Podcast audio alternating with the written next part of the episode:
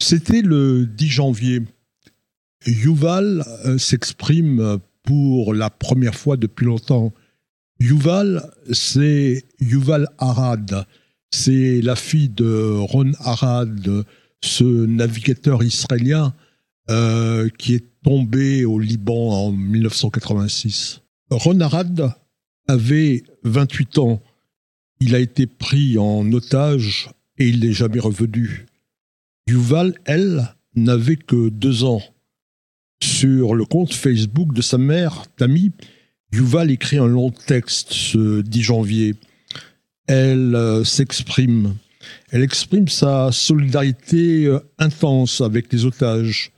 Elle connaît le nom de chacun d'entre eux. Elle connaît leur histoire. Et lui remonte à la surface tout ce qui s'est passé quand son père est tombé aux mains des ennemis d'Israël. C'était il y a 38 ans.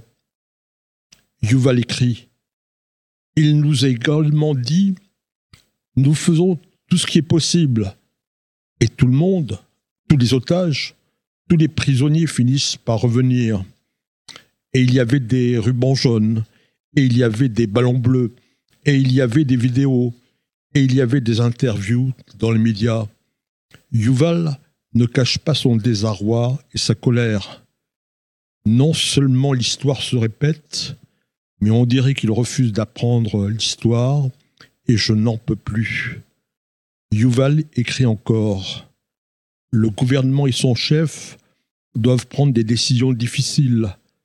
Nous devons négocier avec une organisation terroriste et ça implique des concessions douloureuses. Le 14 janvier, centième jour de détention des otages à Gaza, le journal Haaretz écrit à son tour Nous ne voulons pas 136 nouveaux renarades. Le journal fit bien sûr allusion au nombre d'otages à Gaza. Au fil des années, Ronarad est devenu le symbole des otages et des disparus israéliens. Le 16 octobre 1986, le capitaine Renarad est à bord de son avion de guerre.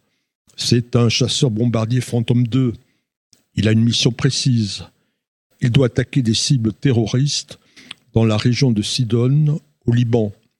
Mais tout d'un coup, il y a quelque chose qui ne fonctionne plus. Il y a un risque que le Phantom 2 explose en plein vol. Il faut s'éjecter. Ils sont deux à l'intérieur de l'avion. Il y a Yishai Aviram, il va être secouru par un hélicoptère. Mais Renarad n'a pas cette chance. Il est capturé par le Hamal. C'est une organisation terroriste chiite. Renarad devient un otage. Ses ravisseurs vont transmettre trois lettres qu'il a écrites et une photo.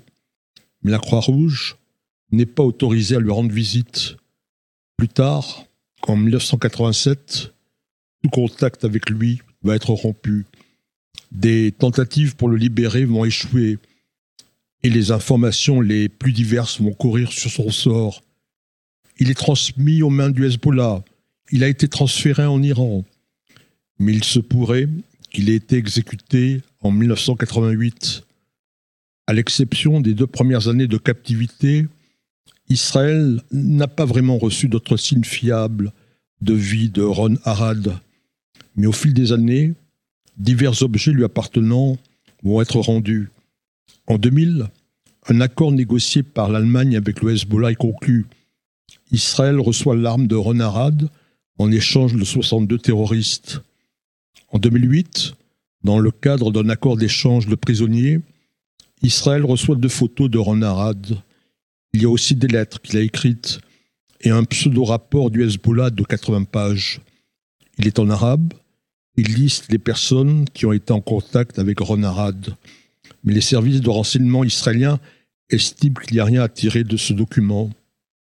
Le 5 novembre 2011, Ilana Dayan, dans son émission d'investigation Ouvda sur la chaîne 2, révèle le contenu de ces lettres de Ron Arad.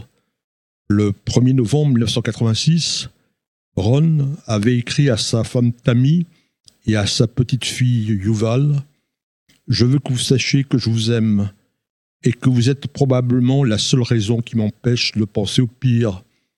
Je vous promets de revenir dans un an, dans deux ans peut-être. Je m'arrêterai de voler et je ne vous quitterai plus jamais.